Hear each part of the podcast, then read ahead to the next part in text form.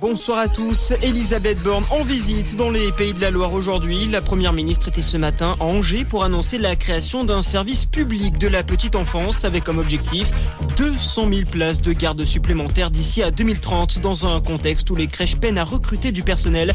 Cet après-midi, la chef du gouvernement est à Laval. Déplacement sur le thème de l'emploi.